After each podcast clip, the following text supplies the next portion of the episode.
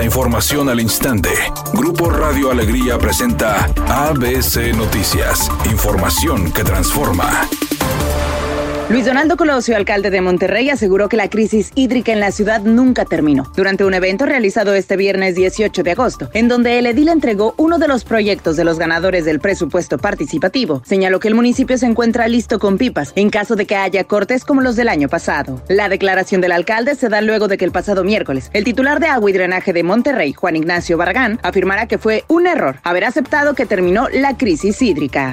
El diputado de Morena, Waldo Fernández, hizo un llamado a las autoridades del gobierno estatal, a quien pidió seriedad respecto a las problemáticas de medio ambiente que atraviesa Nuevo León. El legislador especificó que dos de los temas que más preocupa a la ciudadanía son la escasez de agua y los incendios en el río Santa Catarina, y que por ello se necesita responsabilidad desde todas las áreas involucradas. Asimismo, Fernández reclamó que las políticas ambientales implementadas por el gobernador Samuel García y su equipo de trabajo son bipolares y defendió su postura, recordando las dos versiones que recientemente surgieron desde la actual administración referente a la crisis hídrica que atraviesa la entidad cerca de 100 diputados federales de Morena que simpatizan con el exsecretario de Relaciones Exteriores, Marcelo Ebrard, informaron que presentarán denuncias penales ante la Fiscalía Especializada en materia de delitos electorales en contra de Claudia Sheinbaum y funcionarios de la Secretaría de Bienestar por el uso y manipulación de los programas sociales en favor de la ex jefa de gobierno de la Ciudad de México, quien busca la coordinación de los comités de defensa de la Cuarta Transformación y la candidatura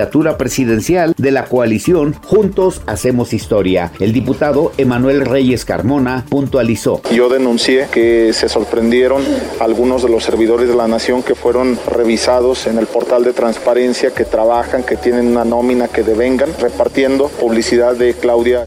ABC Deportes informa, el Mundial Femenil se definirá el próximo domingo cuando se lleve a cabo la final y ahí será donde Jennifer Hermoso buscará consagrarse con la gloria global. La jugadora de Pachuca es parte de la selección de España que se medirá ante Inglaterra en punto de las 4 horas en el estadio de Australia en Sydney por la Copa del Mundo. Hermoso fue una de las cinco representantes de la Liga MX en esta justa y es la única que se mantiene en la competencia.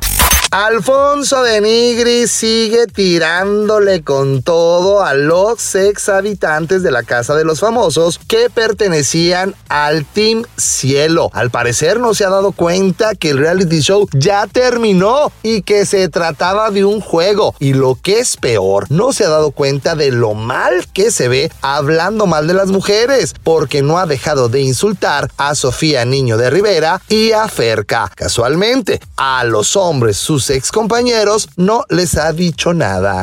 La temperatura actual en el centro de la ciudad de Monterrey es de 35 grados centígrados. Mi nombre es Claudia Guale. Buenas tardes.